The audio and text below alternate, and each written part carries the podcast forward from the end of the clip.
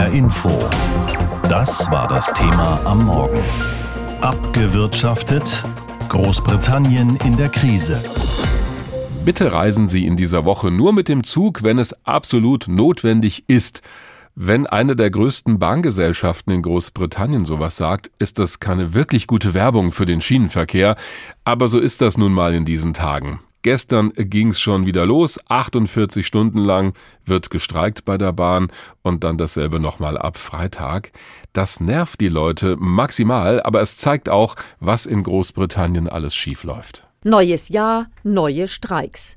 Der Streikkalender zeigt viele farbig markierte Tage im Januar. Die Pflegekräfte werden wieder streiken, die Rettungssanitäter auch, Lehrer, Busfahrer und die Bahnmitarbeiter.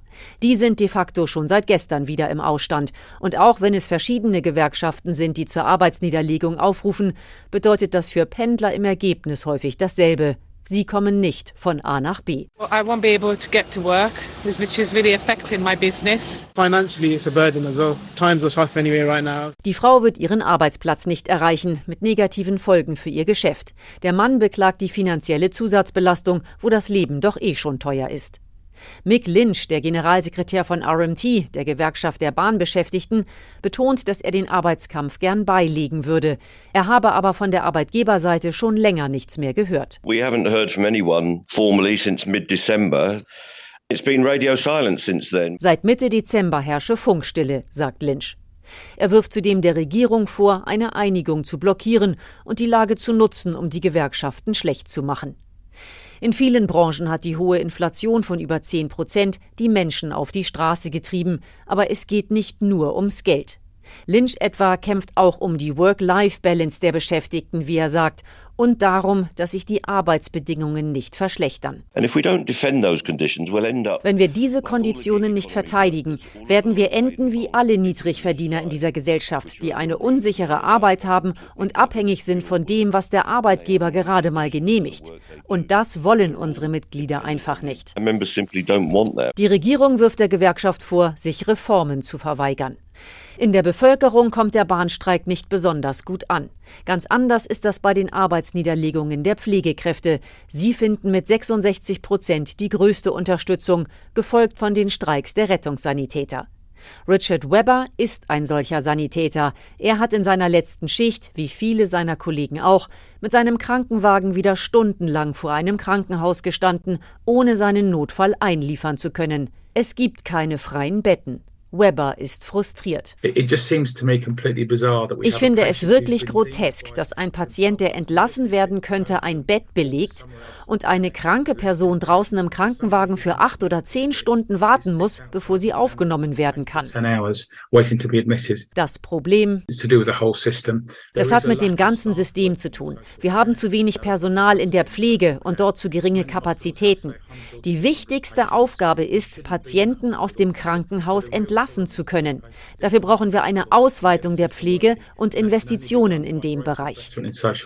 Der Berufsverband der Notärzte schätzt, dass momentan pro Woche 300 bis 500 Menschen sterben, weil die Notfallversorgung nicht mehr funktioniert.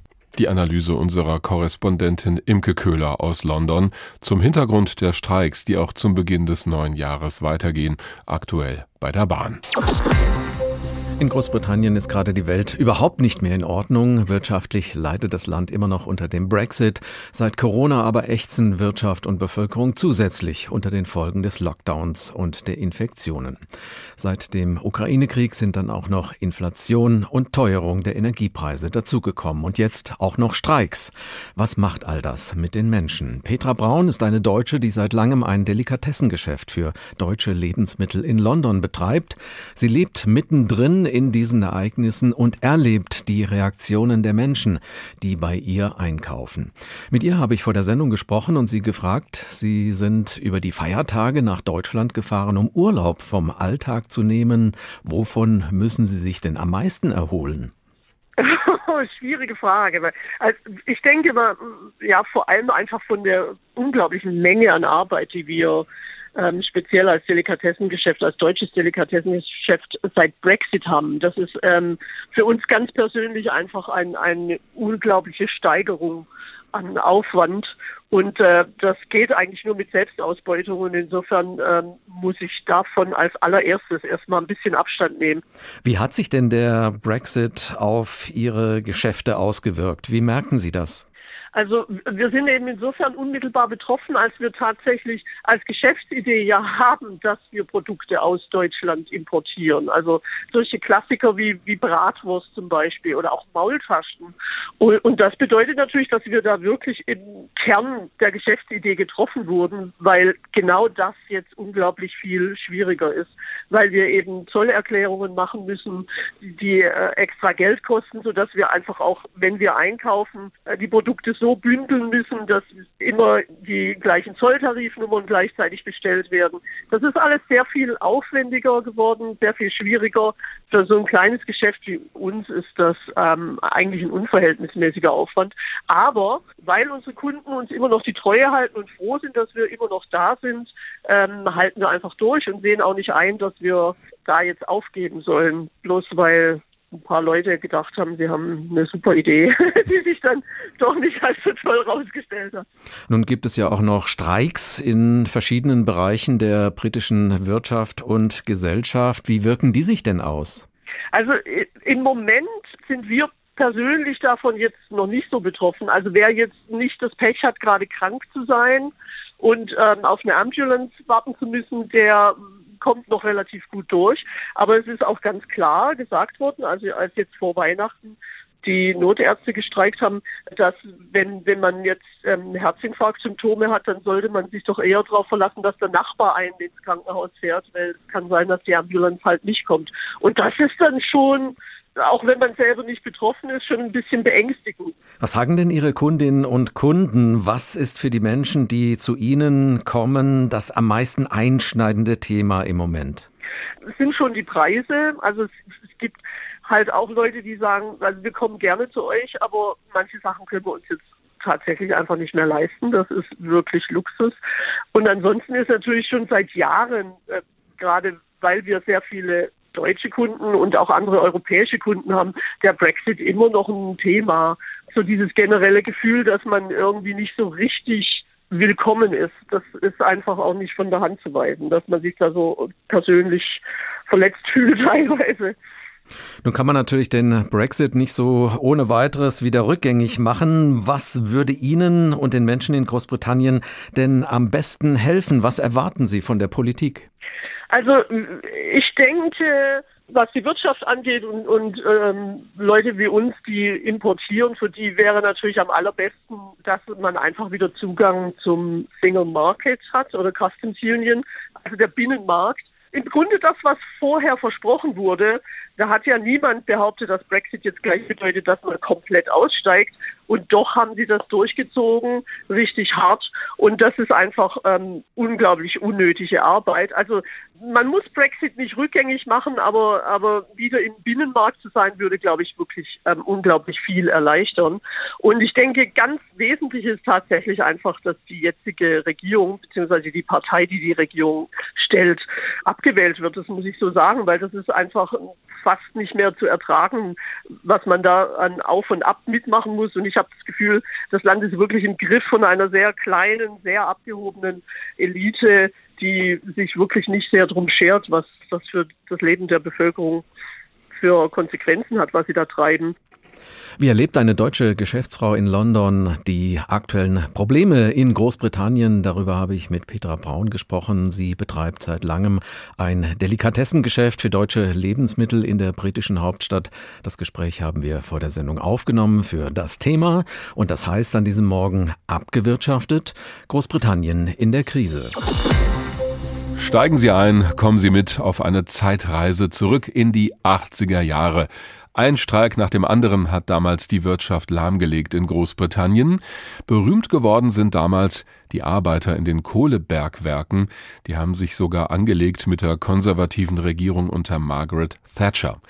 Das ist zugegebenermaßen lange her, aber einiges erinnert gerade an diese Zeit. Schon seit Wochen gibt es einen Streik nach dem anderen, mal sind es die Pflegekräfte, mal die Lokführer, mal die Briefträger, die Professorinnen an den Universitäten oder auch die Besatzungen der Rettungswagen. Gestern ging's schon wieder los bei den Lokführern. Was da klemmt in Großbritannien, darüber habe ich mit Dr. Alexander Clarkson gesprochen, Politikwissenschaftler am King's College in London. Herr Dr. Clarkson, das alles hört sich ja fast schon nach Notstand an. Wie erleben Sie denn gerade die Lage in Großbritannien? Naja, ähm, das Gefährlichste und Erschreckendste ist eigentlich an sich weniger diese Streiks, obwohl sie sehr große Schwierigkeiten bereiten, gerade für, für Menschen, die wie ich äh, jeden Tag durchaus abhängig sind vom Bahnverkehr. Hm. Äh, was durchaus Angst macht, ist ähm, die, die Streiks, aber auch der Notstand jetzt im, im Gesundheitssektor, wo ein großer Teil der gerade im äh, Notfalldienst der Krankenhäuser einfach nicht mehr funktionsfähig ist. Wir haben zum Teil auch Situationen, wo ähm, bis zu zwölf Stunden Wartezeit in den Krankenhäusern zu finden sind, vielleicht auch länger. Mehrere Regionen sind jetzt im Krankenhausnotstand. Diese Streiks sind in der Hinsicht nur ein Symptom von viel größeren Problemen im Struktur und Entwicklung des Staates. Ja, und da würde ich gern mal genaueres wissen, denn wir haben natürlich in Großbritannien auch eine hohe Inflation von über zehn Prozent. Es gibt Menschen, die bei den Heiz- und Lebensmittelkosten nicht mehr hinterherkommen. Deshalb gibt es ja auch die Forderung nach höheren Löhnen. Aber das sind alles Dinge, die wir aus anderen Ländern auch kennen im Moment. Nur da gibt es nicht so massive Streiks. Was ist denn anders in Großbritannien? Der große Unterschied ist eigentlich, gibt es auf zwei Ebenen. Erstens ist dieser ähm, Impact dieser Inflation haben einen viel tieferen Folgen für einen Großteil ähm, der Bevölkerung, weil es über zehn Jahren fast kaum Lohnerhöhungen gegeben hat. Das heißt, wir haben gerade im Staatssektor oder auch beim im öffentlichen Dienst oder auch bei der Bahn ein Großteil der Arbeiterschaft hat kaum Lohnerhöhungen erlebt. Nicht nur in den letzten zwei, drei Jahren, aber in den letzten zehn Jahren. Das heißt, es ist eine, eine Riesensenkung eigentlich, wenn es um, um, um Lebenskosten und um Lebensqualität geht von großen Teil der Bevölkerung. Und das Zweite ist einfach, dass ein Großteil des öffentlichen Sektors ist faktisch marode. Es wurde kaum investiert in Wiederaufbau, kaum investiert in Reparaturen, kaum investiert in neuen Gebäuden, neue Technologie. Das heißt, ein Großteil des öffentlichen Dienstes ist ja kaum in der Hinsicht kaum funktionsfähig. Das heißt nicht, dass es nicht mit Investitionen oder Reformen nächstens 18, 18 Monate bis zwei, drei Jahren nicht vieles verbessern werden könnte. Aber diese Wille zur Investition und diese Wille zur, zur Veränderung ist unter dieser jetzigen konservativen Regierung nicht zu sehen. Und damit hat sich über den letzten Jahren viel Druck und viel Frust aufgebaut, dass jetzt, als die Inflation nach oben gegangen ist, sich massivst entlädt, weil die Menschen einfach kein Ende sehen an dieser Periode der Stagnation. Wenn doch aber Lohnerhöhungen so wichtig wären und es so lange auch keine gegeben hat, bewegt sich da gerade was bei der Arbeitgeberseite? Naja, das ist ja einer der interessanteren Faktoren. Die eigentlichen Arbeitgeber, zum Beispiel das Management, die Menschen, die in leitender Funktion sind, entweder bei den unterschiedlichen privaten Firmen, die die Bahn betreiben, das ist natürlich in Großbritannien aufgebrochen in unterschiedlichen Firmen, was vieles verkompliziert, mhm. oder auch die Menschen, die in leitender Funktion sind beim Gesundheitssektor, wollen durchaus verhandeln mit den Gewerkschaften. Aber vieles wird jetzt von der Regierung geblockt, die unwillens ist, größere Investitionen zu bereitwilligen in großen Teilen des Staatssektors, weil andere Druckstellen äh, entstehen innerhalb der, des Dienstes. Es gibt ja auch eine Angst der Regierung, dass diese Lohnforderungen durchaus zu anderen Lohnforderungen in anderen Wirtschaftssektoren führen würden. Und damit ist es durchaus eine Frage, um wen es hier geht. Am Ende ist es eigentlich ziemlich klar, dass die Regierung diese Veränderungen blockiert. Hm. Was vieles natürlich schlimmer macht, ist, dass viele Menschen, die jetzt keine Lohnerhöhungen kriegen werden oder sehen werden, werden diese Jobs verlassen, werden diese unterschiedlichen Dienste verlassen. Ja, und gibt's dann, diese Krise verschlimmert. Und gibt es dann kein Sozialsystem, kein gut funktionierendes in Großbritannien, das diese Menschen dann auch auffängt, die da hinten runterfallen? Natürlich gibt es einen Sozialsektor und ein Sozialsystem. Aber dieses Sozialsystem ist auch in der Hinsicht in einer Kostenfalle. Es ist einen Unwillen weiter zu investieren, einen Unwillen weiter gewisse Kosten zu erhöhen, mehr Geld auszugeben, um die Menschen eine Absicherung zu geben. Das heißt, die Absicherung wird auch viel, viel schwächer. Der Netz wird loser. Hm. Die Löcher im Netz werden immer größer. Was aber auch heißt, dass mehr und mehr Menschen einfach nicht mehr bereit sind, unter solchen Bedingungen zu arbeiten. Was jetzt natürlich daraus entsteht, ist, dass es jetzt weniger und weniger Menschen gibt, die bereitwillig sind, zum Beispiel im Gesundheitssektor, in Bahnwirtschaft zu arbeiten. Ja. Das heißt, wir haben Streiks, aber durchaus auch eine Situation, wo die Belegschaft schrumpft und es durchaus ähm, große Probleme gibt, mehr und mehr Menschen zu finden, die einfach Schlüsselstellen in der Wirtschaft erfüllen wollen. Ein Gewerkschaftschef hat ja schon damit gedroht, dass die Streiks in diesem neuen Jahr noch weiter eskalieren könnten. Sehen Sie irgendwo einen Vermittler oder eine Lösung in diesem Konflikt? Ich denke, am Ende, gerade im Gesundheitssektor, wird wahrscheinlich die Regierung kapitulieren. Das ist von meiner Sicht, aber auch von Sicht von vielen Kollegen das Frustrierende. Die Regierung hat sich eigentlich in eine Ecke hineinmanövriert.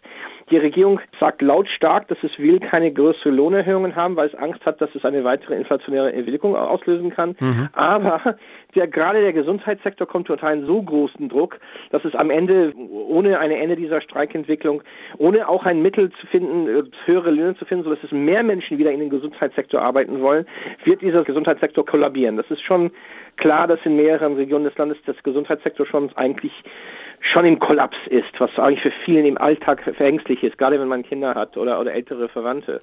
Die Einschätzung von Dr. Alexander Clarkson, Politikwissenschaftler am King's College in London. Das Thema heute Morgen haben wir genannt abgewirtschaftet Fragezeichen Großbritannien in der Krise. Anlass sind die aktuellen Streiks, die ja schon vor einer ganzen Weile begonnen haben und sich in verschiedenen Bereichen des alltäglichen Lebens fortsetzen.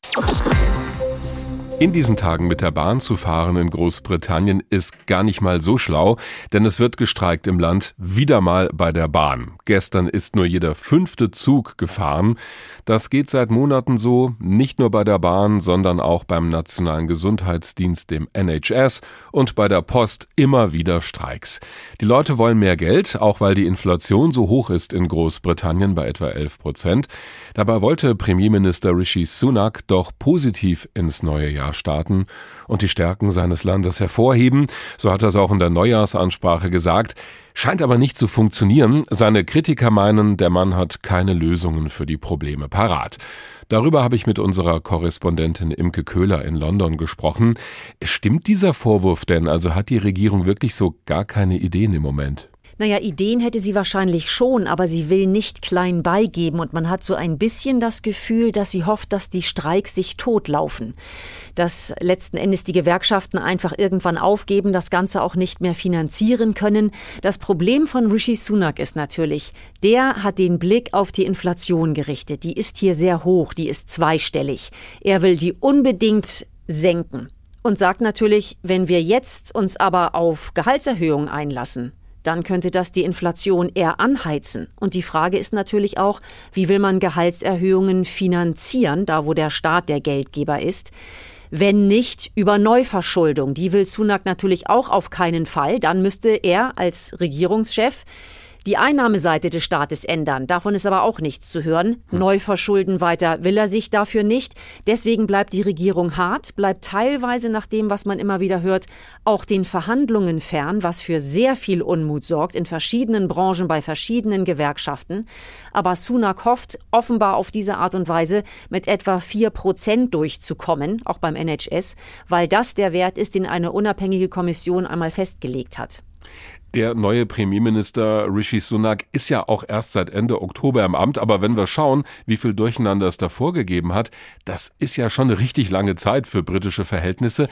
Bringen diese Streiks bei der Bahn, bei der Post und im Gesundheitswesen den Mann vielleicht trotzdem wieder ernsthaft in Bedrängnis im Moment? Der ist ernsthaft in Bedrängnis, aber das liegt im Augenblick tatsächlich nicht unbedingt oder nicht direkt an seiner eigenen Politik, sondern tatsächlich an der schwierigen Lage. Das wussten alle, dass er eine ungeheuer schwierige Ausgangslage übernehmen würde. Und da muss er sich jetzt irgendwie durchkämpfen und dass der Winter ungemütlich werden würde, war auch klar. Die Inflation ist, wie gesagt, immer noch hoch. Die Energiepreise sind es auch. Die Wirtschaft zieht nicht richtig an. Jetzt all diese Streiks, die natürlich mit der Inflation sehr eng verknüpft sind.